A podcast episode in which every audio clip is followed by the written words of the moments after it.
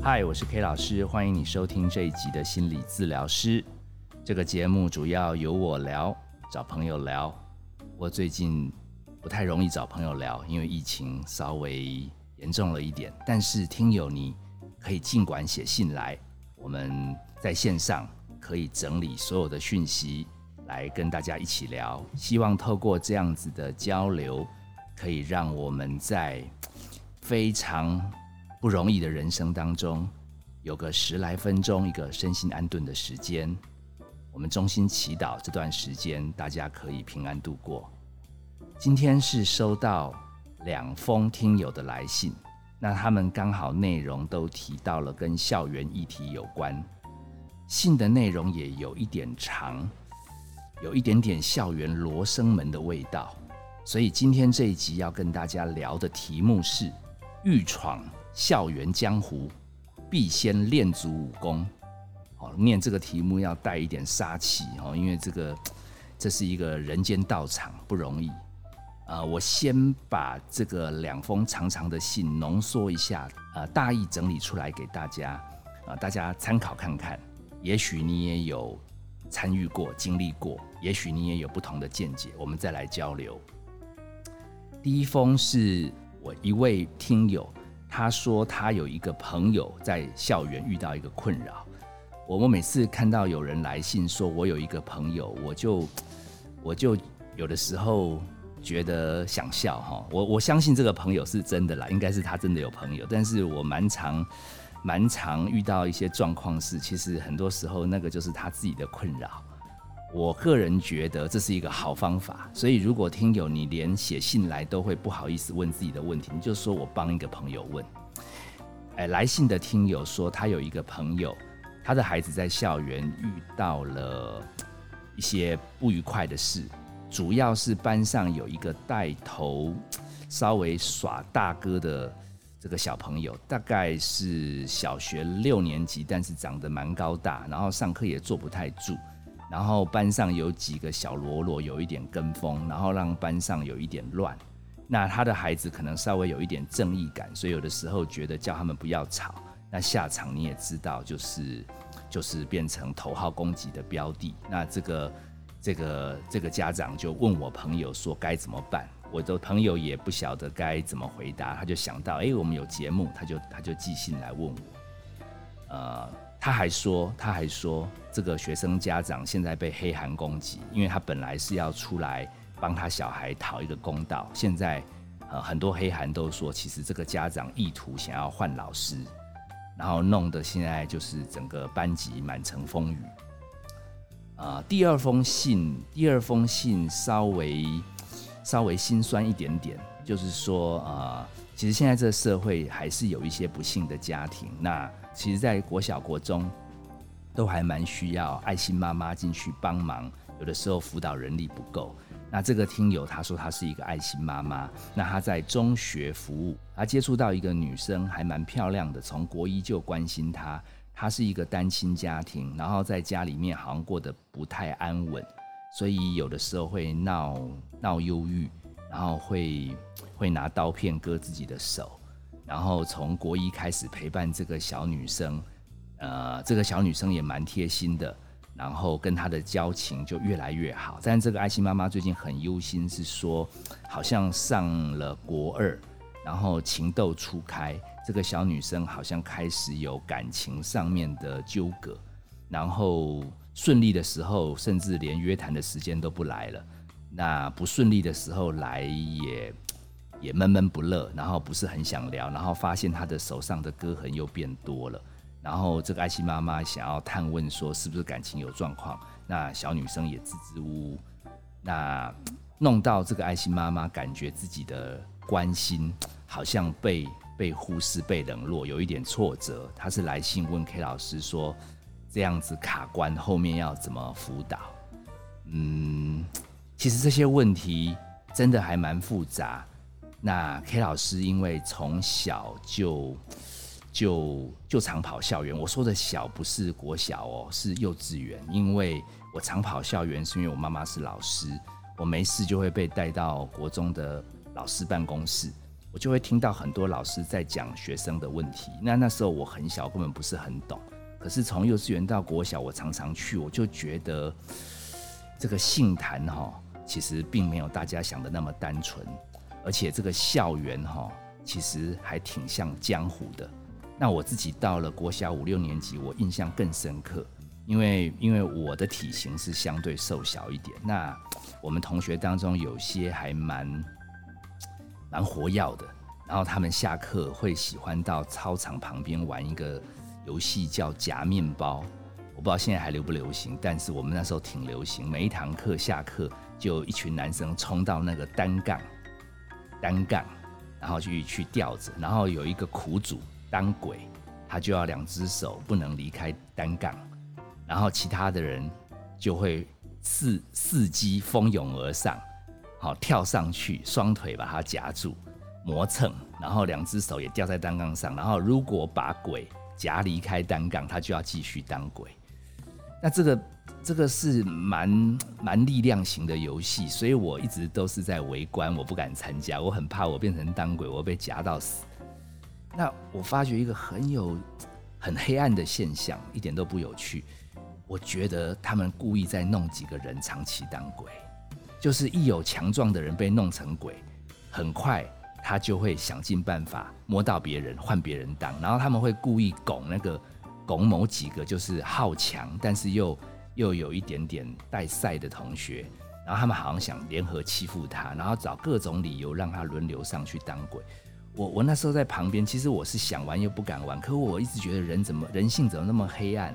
那那个人怎么那么笨？明明大家就在弄他，裤子都被夹下来了，脸都涨红了，还在那边逞强。我感觉其实其实如果在现在，这根本就是霸凌，这是一个原始世界很黑暗的部分。所以我一直觉得校园很恐怖，什么什么很多家长来说看到小孩子很可爱，我这边大声疾呼：小孩子不可爱，小孩子。小孩子很有心机的，小孩子很容易一窝蜂的起哄，没有人引导的话，真的杀伤力很大。我甚至成为校园心理师，我其其实有的时候漫步在校园，我看到下课时间那个男生女生互相推拉，然后争吵，有的时候当然是觉得好笑、幼稚、好玩，可是也有时候看到他们讲的话，真的比大人还还毒一百倍。那他们真的很敢讲。我就不知道这个人性哈，如果没有教化，这个原始的这个天性在校园弥漫。各位家长，你真的觉得你的小孩很平安吗？其实他每天在学校要生存下来很不简单呢。所以回到家有的时候跟家长闹闹脾气，我必须跟各位讲，你可能忘记校园了。你觉得职场很黑暗，你忘记校园其实也不单纯。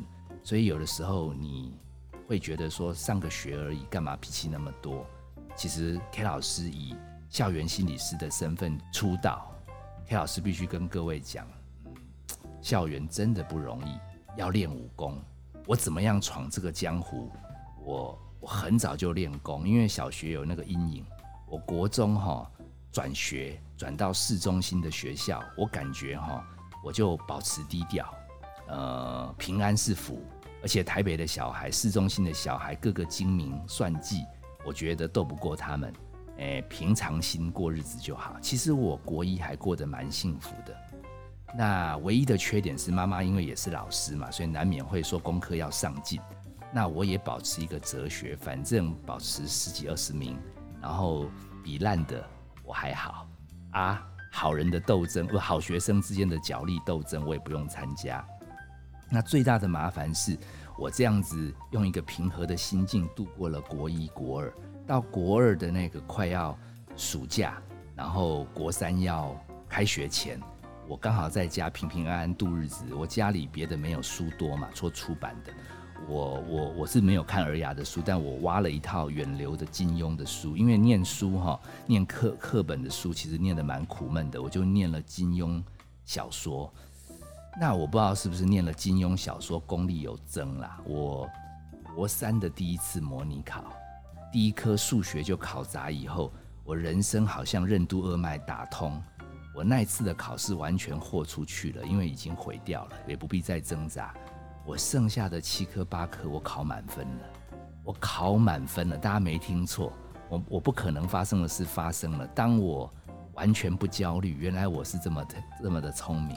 然后考砸的那一刻也出现了神机，就是我们的老师发觉那张考卷超范围，所以他去跟出题的老师 argue。你也知道，我们中学的时候那时候升学主义很竞争，原来我们老师怀疑，呃，跟我们对头竞争的班级也是什么 A 班 B 班，他们故意出超范围的题目，想把对手班考倒。那经过我们老师一番折冲，总共删掉了三十八分。啊，我刚好考六十二分，那大家知道吗？我换算过来变满分，所以我中学应该不是中学，可能人生有史以来唯一一次满分，在国三第一次模拟考发生了，我可以上司令台在周会领奖，嘿，那是无上的光荣，因为我们那个升学至上的学校能够上台领奖，那个就是就是表示你是个人物。那向来没有国中生喜欢周会的，比起现在照顾小孩保护的这么好，我们以前是要晒大太阳，那个是刮风下雨很难受的。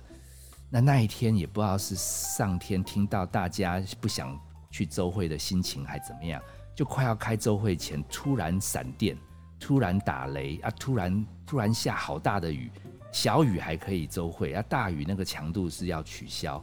然后我那时候一个那个一个心就十五个吊桶七上八下，我我我我那时候一直一直希望上天可以让我这一次可以开周会，因为我应该以后也上不上不了台。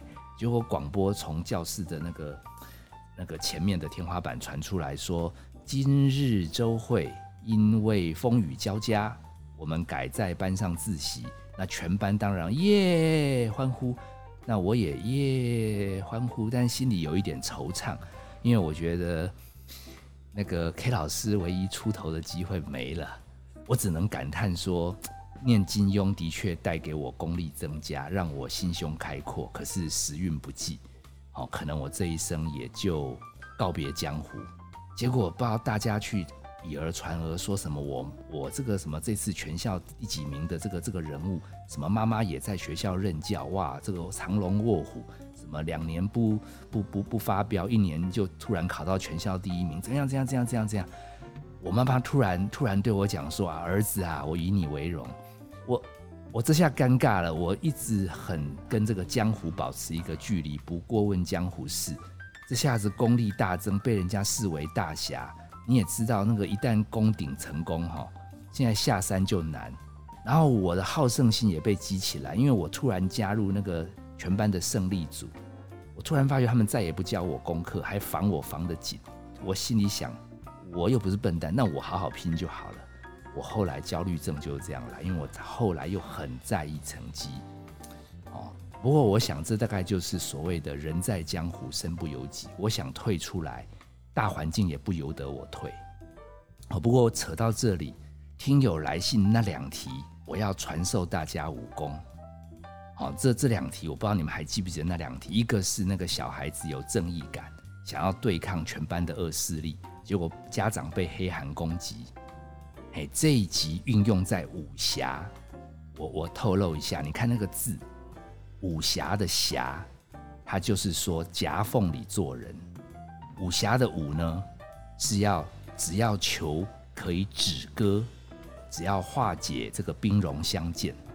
所以我想要劝来信的这位听友，你就转达这位家长，其实这个江湖这个班级是非很多，而且想要完全铲除恶势力，我怕这有心人用黑函就就把你做掉，甚至想要利用你也把老师做掉。我建议，我建议听 K 老师一席话，里面没有人是赢家。人人是苦主，你说那个小霸王很嚣张，我告诉你，将来他麻烦大了。啊，那群跟班小喽啰，他们为什么要在班上靠着这种阿爸来出头？因为他就是没有别的能力嘛。这些孩子其实心里是烦闷的，所以他们看谁有一点厉害，看谁有正义感，他们就见不得别人好。这种小心眼的人，其实长大了会很苦。那他们的家长肯定也没有办法管控他，应该全家状况都不好，甚至我觉得老师夹在这个班也苦。